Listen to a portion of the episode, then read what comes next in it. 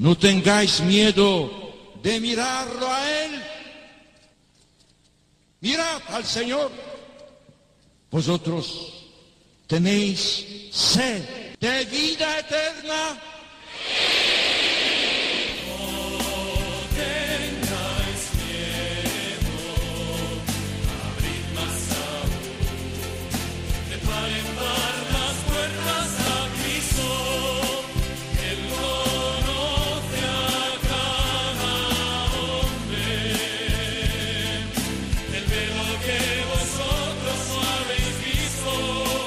Comienza No tengáis miedo con el padre Juan Francisco Pacheco.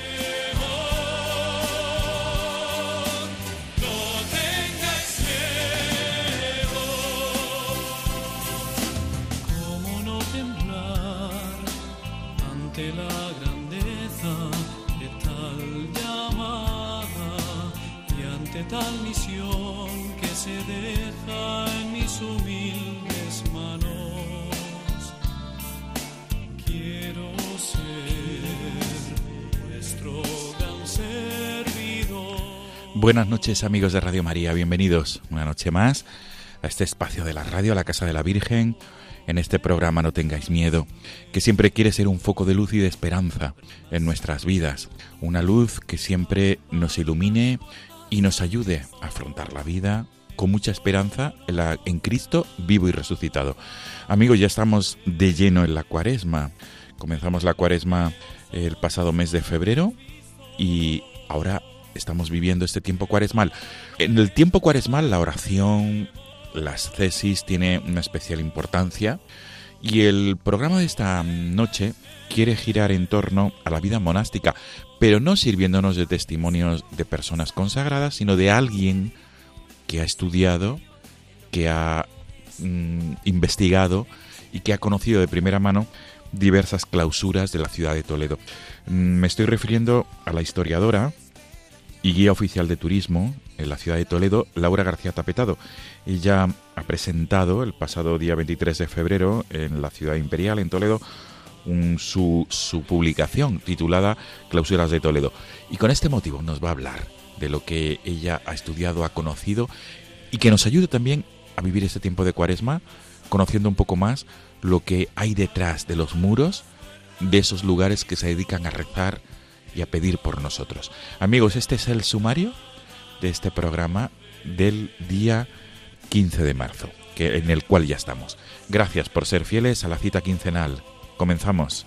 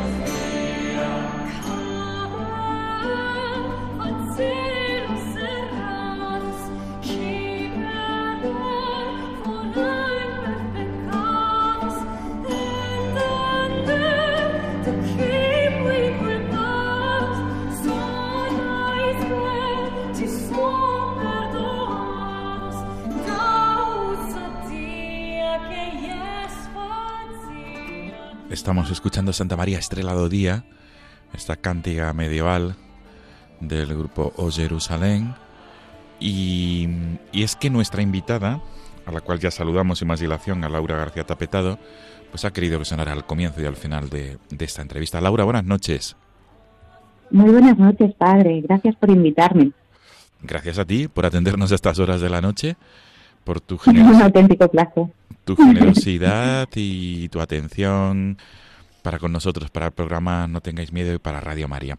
Laura, hemos dicho que eres historiadora, eh, además guía oficial de turismo. Y la primera pregunta de recibo, Laura, ¿por qué te atrae, te llena, te interpela este tema de, la, de esta cántiga, ¿no? Esta cántiga Santa María Estrella del Día. Bueno, pues por varias razones. Mira, en primer lugar, este año pasado hemos celebrado el 800 aniversario del rey Alfonso X el Sabio y quería traer a colación este tema porque es una de las cantigas dedicadas a la Virgen y es un tema muy en consonancia con, con los conventos de clausura femeninos, ¿no? que tienen siempre esa referencia de la Virgen María, la imitación de, de todas sus virtudes y la tienen muy presente en su día a día. Además, eh, algunos de los monasterios de los que hablo en, en, el libro ya existían cuando se hizo la cantiga. Es que aquí tenemos en Toledo monasterios que tienen más de mil años de antigüedad, así que me pareció un tema muy adecuado. Pues qué bien, Laura, vamos a subir el volumen, vamos a disfrutar de Santa María Estrelado Día, esta cántiga medieval, como tú dices, en consonancia con ese centenario que hemos celebrado del rey Alfonso X el Sabio.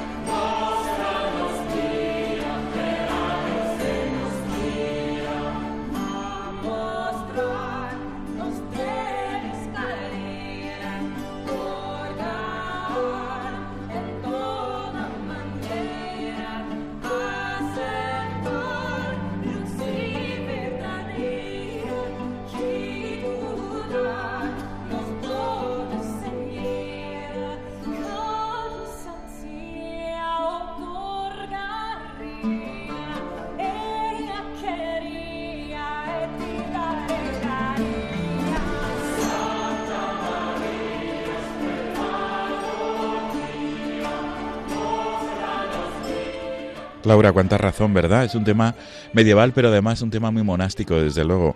Teniendo en cuenta que, que Alfonso X el Sabio, además, tuvo esa vinculación especial con los monasterios, comenzando desde su propio nacimiento, ¿verdad? Sí, efectivamente. Justo nace en el día de San Clemente y en el Imperial Monasterio de San Clemente, de aquí de Toledo. Bueno, pues sabemos que tiene mucha relación con ese monasterio. La tuvo él y la tuvieron sus padres, Fernando III el Santo y doña Beatriz de Suabia. De hecho, en el alfarce que tienen en el, en el refectorio todavía se pueden ver los escudos de Castilla y el águila de doña Beatriz. Así que, bueno, pues era como un tema que ni pintado para introducir el tema de los conventos y los monasterios en Toledo. Sin duda, Laura.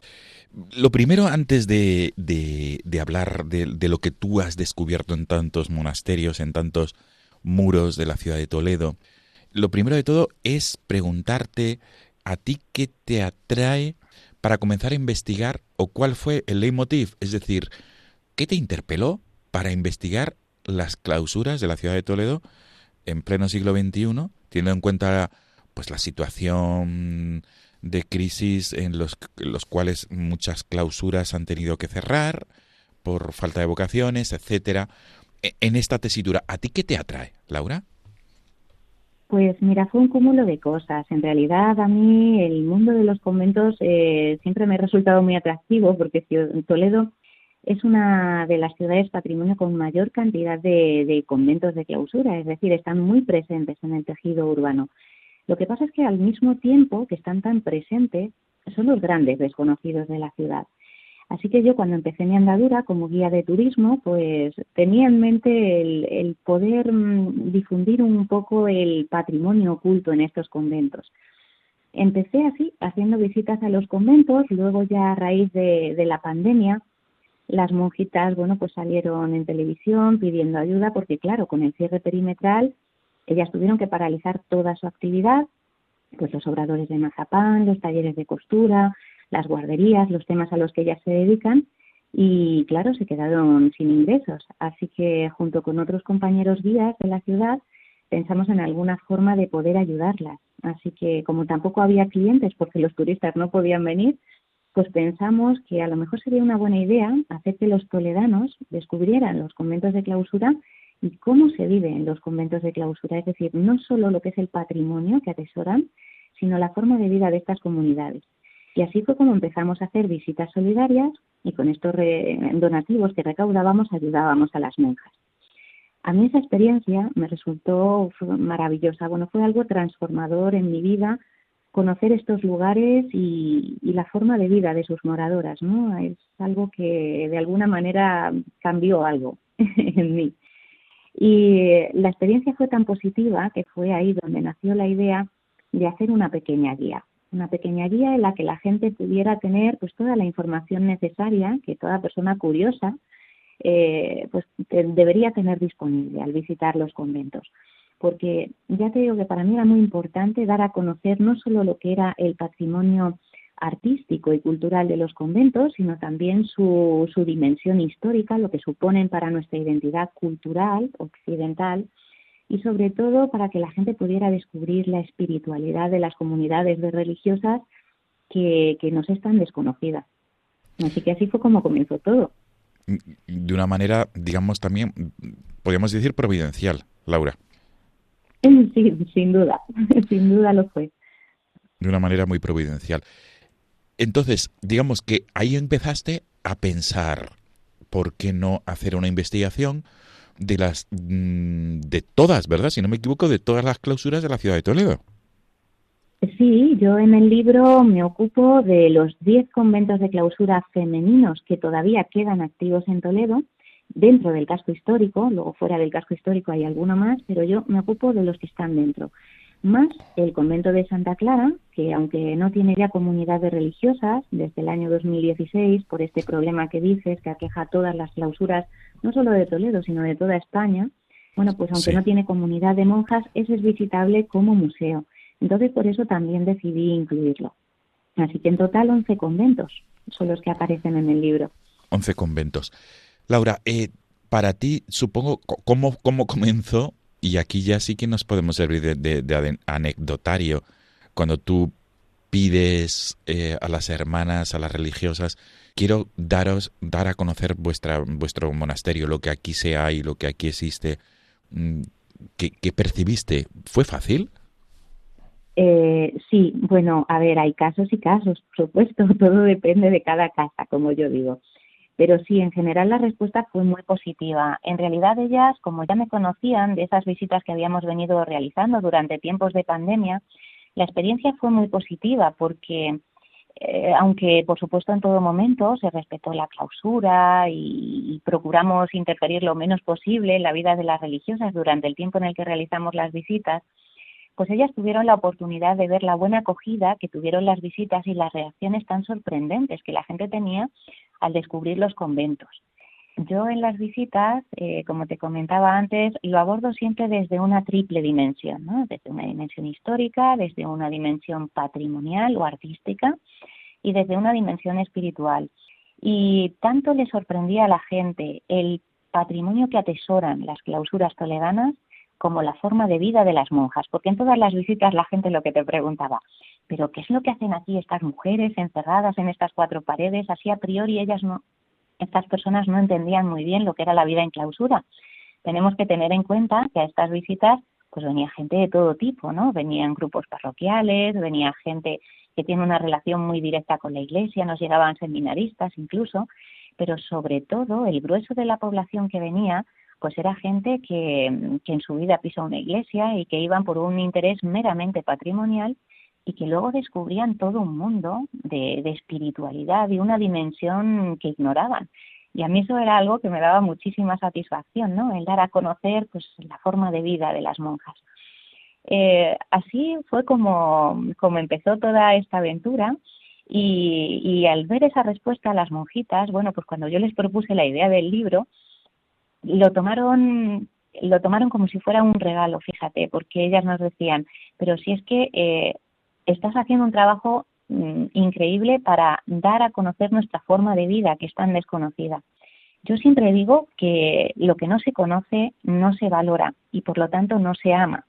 Entonces es tan importante dar a conocer lo que es realmente la vida contemplativa que, que para mí era una de las cuestiones más importantes. Yo creo que si la gente conociera qué es realmente la vida contemplativa, a qué responde, a esa necesidad de, a ese eh, a ese espíritu de, de, de, de, ¿cómo decir?, de introspección, ¿no?, de buscar a Dios en nosotros mismos, eh, si la gente supiera lo que realmente es ese tipo de vida, creo que habría más mujeres en los conventos, sinceramente. Sin duda, Laura, sin duda. Y Laura, ¿y cuál fue el convento por el cual empezaste tu investigación?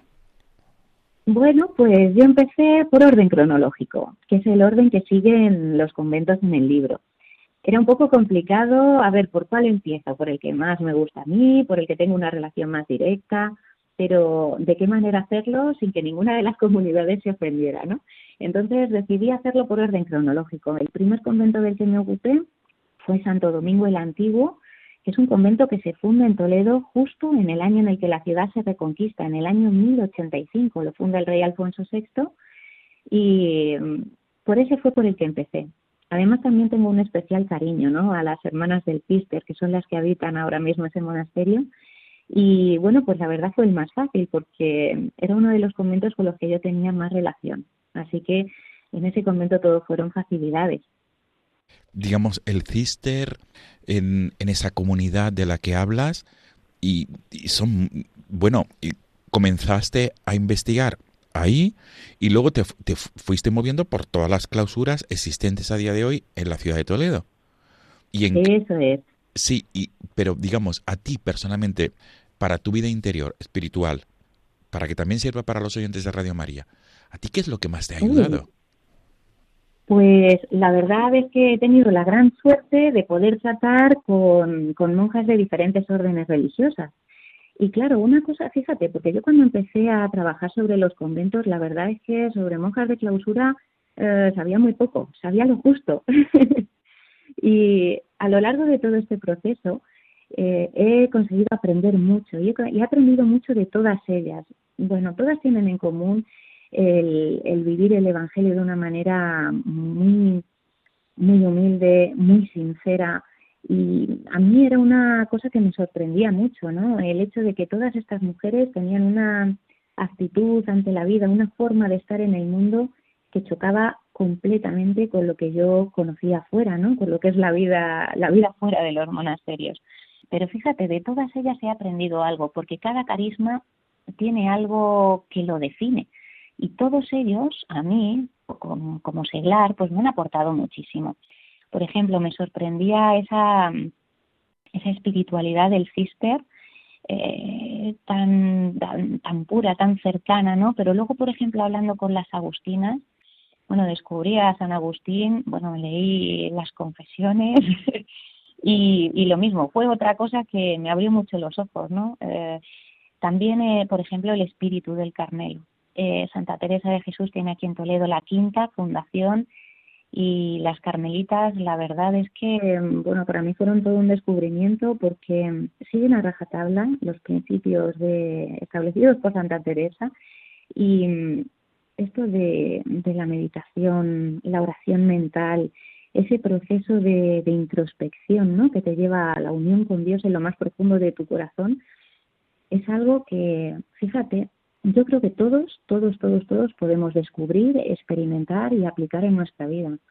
Así que, por eso te digo, me resultaría complicado elegir eh, uno de ellos nada más, porque todos ellos me han aportado algo, todos ellos han aportado algo en mi vida.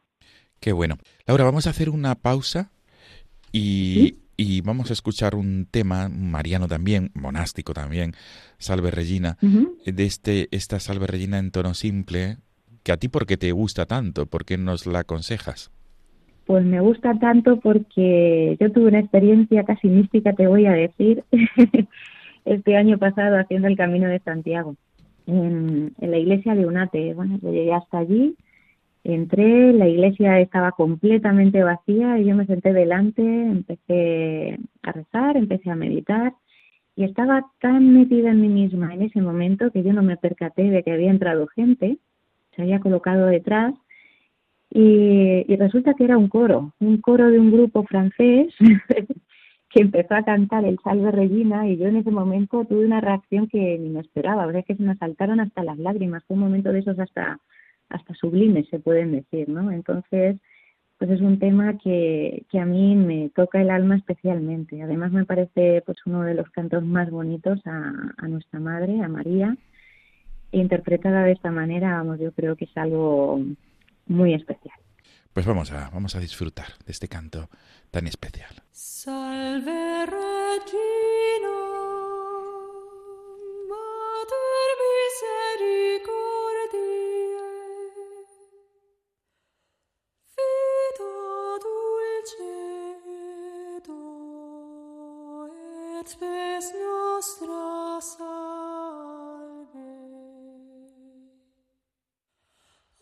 Ad te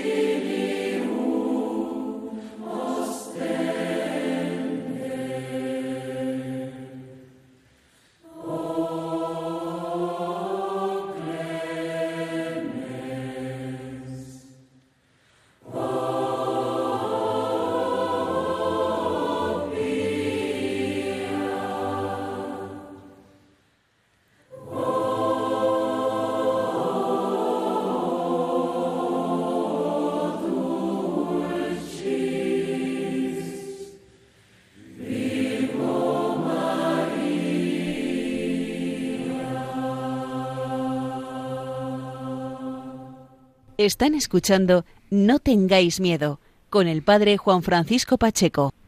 Laura, qué maravilla de Salve Regina, ¿verdad? Tan, Sí, maravillosa. tan profunda y a 450 voces, ni más ni menos. Una maravilla. Impresionante. Sí, sí, sí. No solo impresionante, sino que eleva el espíritu, que es lo más importante ¿no? en, este, Eso es. en este contexto de la vida monástica.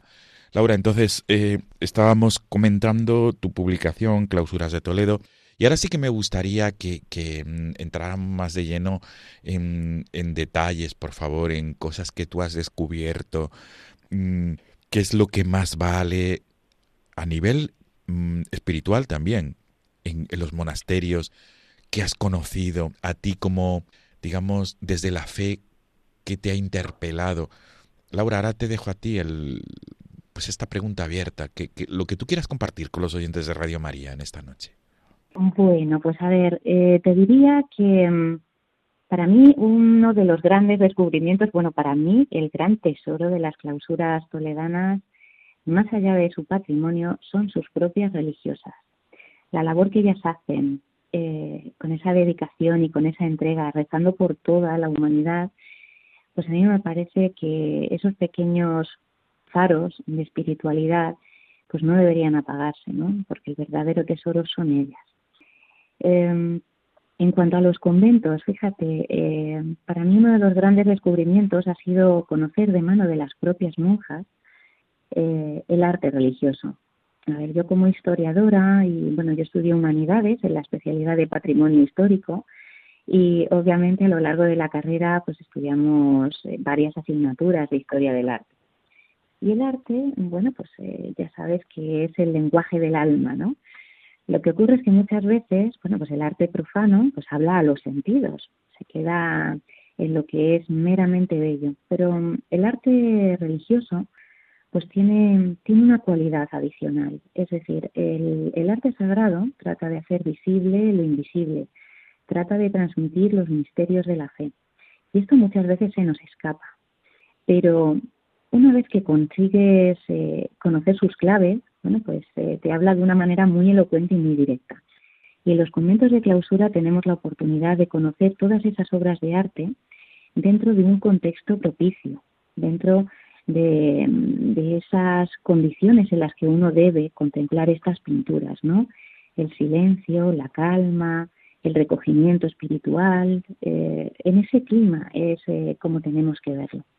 Bueno, pues para mí conocer todos esos detalles de mano de las propias monjas que te iban señalando, pues, eh, detalles curiosos o, o cosas eh, que así a bote pronto no consigues ver cuando miras la pintura, pero que luego tienen la clave para desvelar todos esos misterios, bueno, pues para mí eso fue una experiencia muy bonita.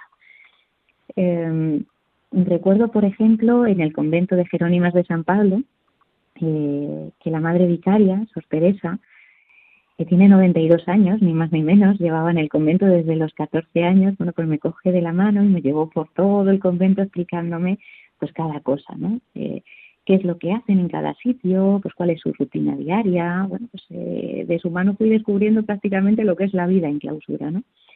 Y me pareció una experiencia mm, muy bonita. Luego, por ejemplo, las pinturas que guarda el convento de Santo Domingo el Antiguo, como te comentaba antes, es un convento de monjas cistercienses y ahí se encuentran las pinturas de Domenico Statopoulos, del Greco, las primeras pinturas que hace cuando llega a España. Y claro, pues en historia del arte, a lo mejor en el colegio, o sea, en el instituto, en la universidad, habíamos estudiado esas pinturas, pero desde su dimensión, digamos, puramente artística. Pero claro, redescubrirlas bajo la perspectiva del mensaje teológico que atesoran, pues es algo completamente diferente. Y de, en ese momento, bueno, pues toda la capilla funeraria de Doña María de Silva, donde están, pues cobró sentido.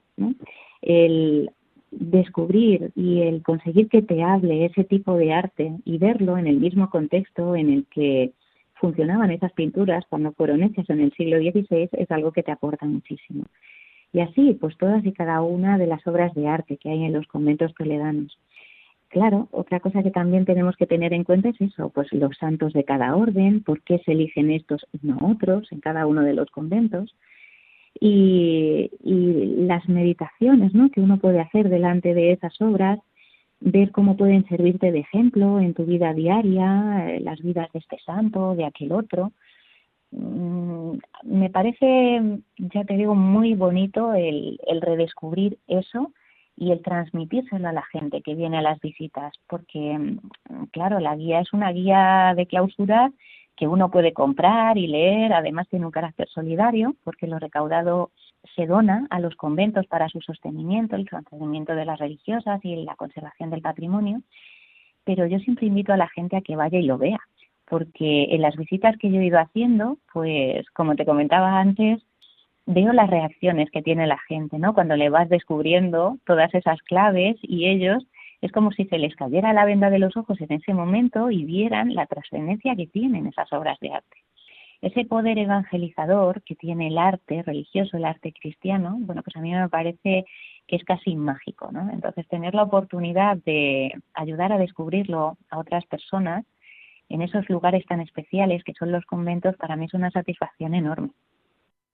Qué bueno. Laura, mm, eh, por tanto, mucho patrimonio que conocer, ¿verdad? Y en, digamos, también hay, además de patrimonio, eh, legado espiritual, también muchísimo, quiero entender. Uy, sí. Sí, sí, sí, hay un legado espiritual enorme.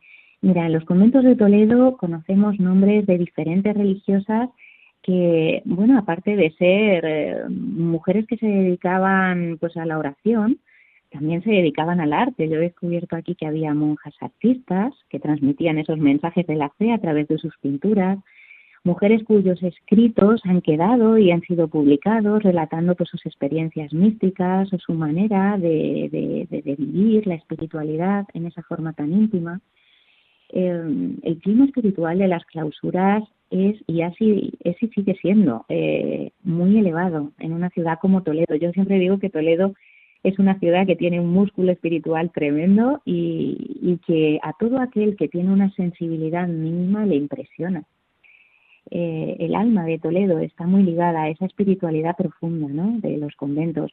Por aquí han pasado los grandes místicos, fíjate, por aquí han pasado Santa Teresa, San Juan de la Cruz, eh, esos grandes místicos del siglo de oro que nos transmitieron pues lo que es el amor profundo por Dios y, que tan, de esa manera tan elocuente supieron plasmarlo en, en sus escritos. Sí, sí, sí, sin duda es algo a tener en cuenta. Y de las mmm, vidas, o sea, de las clausuras que has conocido, si no me equivoco, gracias a vocaciones venidas de fuera, es decir, cuando digo de fuera, de otros países, como la. India. Igualmente te pregunto, ¿qué has descubierto? Porque gracias a esas vocaciones que han llegado de India, de África, de distintos países de África como Kenia, etcétera, esas vocaciones están revi- revitalizando esas clausuras. Sí, por desgracia eh, no hay relevo generacional eh, entre las monjas de clausura. Es una es una gran pena, ¿no? Que en España, eh, pues por- yo creo que en el primer mundo eh, este este tipo de sociedad, ¿no? En la que vivimos, que vivimos completamente de espaldas a lo espiritual y, todo está imbuido de pues de, de lo material, de lo inmediato las redes sociales, la televisión, eh, todas esas cosas que no- nos distraen de lo esencial, ¿no? que es nuestra alma y nuestro espíritu. Bueno, pues eh, eso es eh, lo que ha generado esta crisis vocacional en España.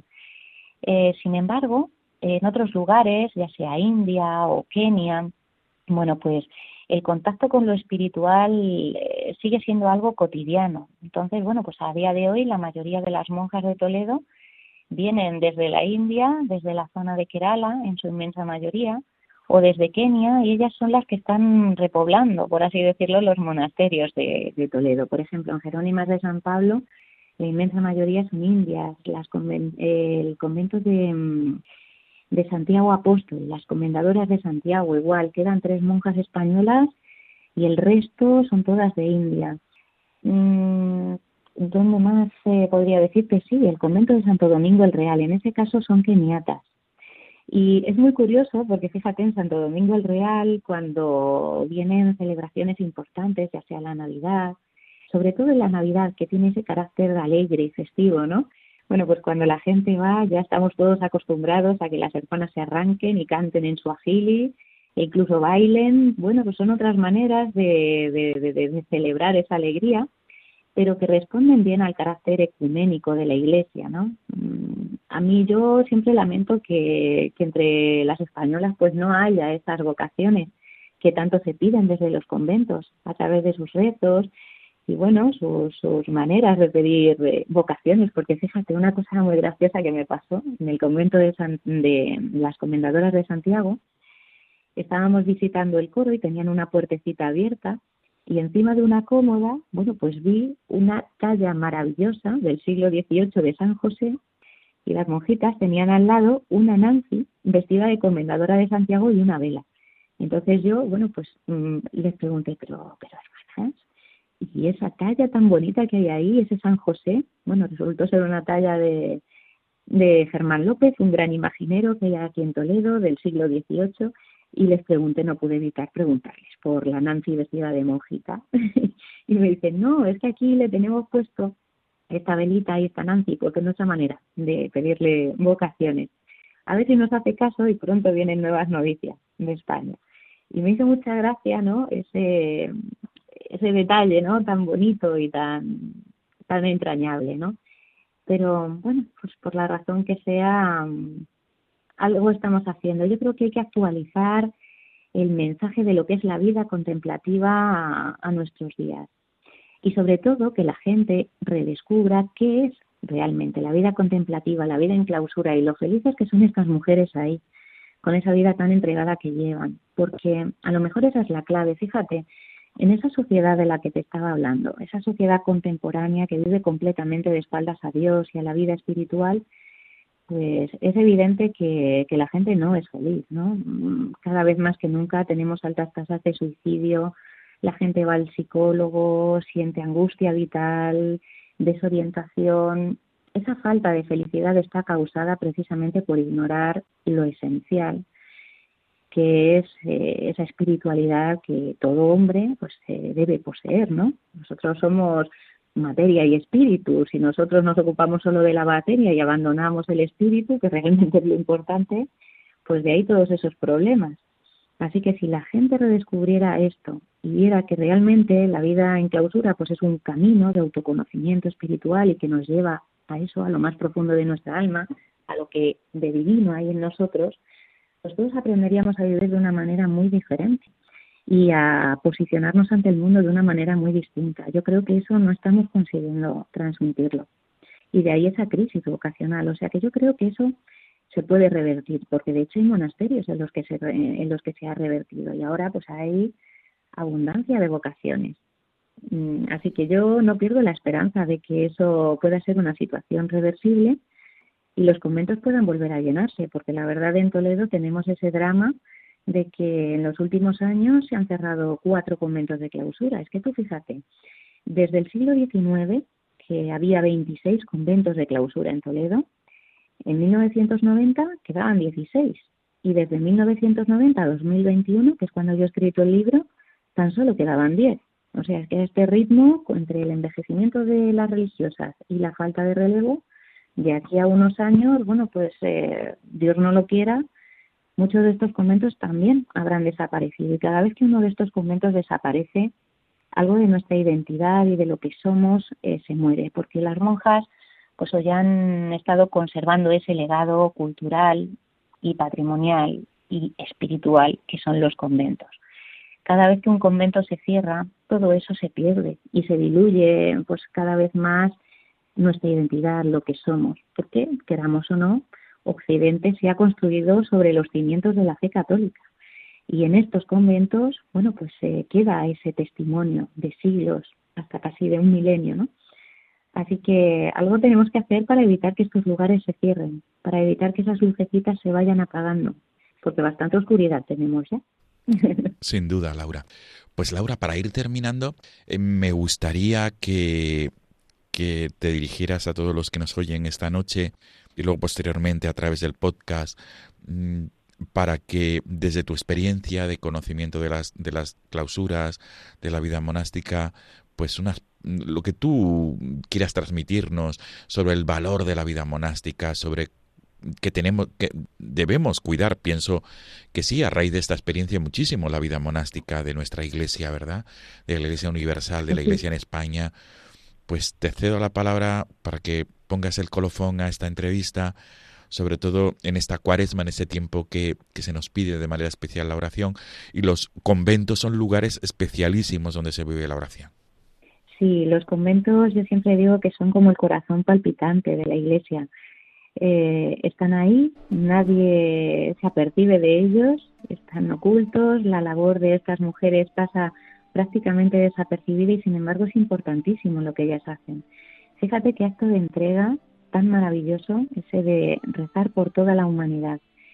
Se aíslan del mundo para aislarse de las distracciones y, y se concentran en lo realmente importante. Y ellas hacen esa labor, ¿no? De pedir por el mundo, de pedir por todos, eh, son el corazón orante de la Iglesia, yo lo digo siempre, y tenemos que cuidarlas muchísimo. Y entre todos, bueno, pues eh, aportar ese granito de arena para difundir qué es lo que ellas hacen ahí.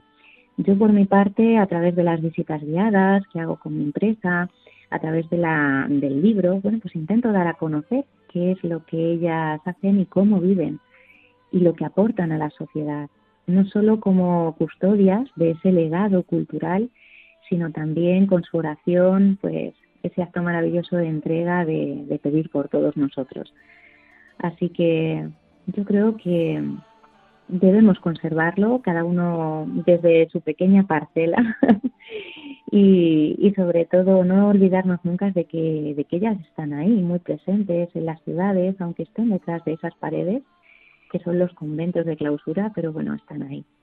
Así que de aquí al mundo eh, adoptemos lo que podamos, ¿no? Y de esa vida monástica que tanto puede aportarnos, ¿no? Tanta paz espiritual puede traernos porque mm, para poder, digamos, aprovechar eh, lo que ellas hacen, podemos imitarlas un poquito en nuestro día a día, podemos aprender a tomarnos la vida de otra manera, centrarnos en lo esencial, recurrir a la meditación, al poder de la oración y de esa manera, bueno, pues eh, vivir un poquito en carne propia qué es lo que hacen estas mujeres. Así, bueno, pues de esa forma eh, podemos contribuir de alguna manera, ¿no? Qué bien, qué buena conclusión. Laura. Laura García Tapetado, guía oficial de turismo en la ciudad de Toledo, historiadora y autora de Clausuras de Toledo, recién presentado pasado 23 de febrero en la ciudad de Toledo, dando a conocer las clausuras, los conventos, la gran riqueza espiritual y también material en cuanto a arte, en cuanto a patrimonio, que se encuentra en las diferentes clausuras de la ciudad de Toledo. Laura, un placer dialogar contigo, que nos hayas compartido tu experiencia sobre la vida monástica, desde esa experiencia como laica que ha ido a conocer y a dar a conocer. Mil gracias, Laura, Pues de verdad. Muchísimas gracias a ti, Juan Francisco, por invitarme y por darme esta oportunidad de, de dar mi testimonio aquí. Ha sido un verdadero placer, de verdad. Muchísimas gracias y, y hasta la próxima. Y, mucha, y mucho éxito con esa publicación, Clausuras de Toledo. Gracias, Laura. Gracias, gracias. Buenas noches. gracias, buenas noches. buenas noches.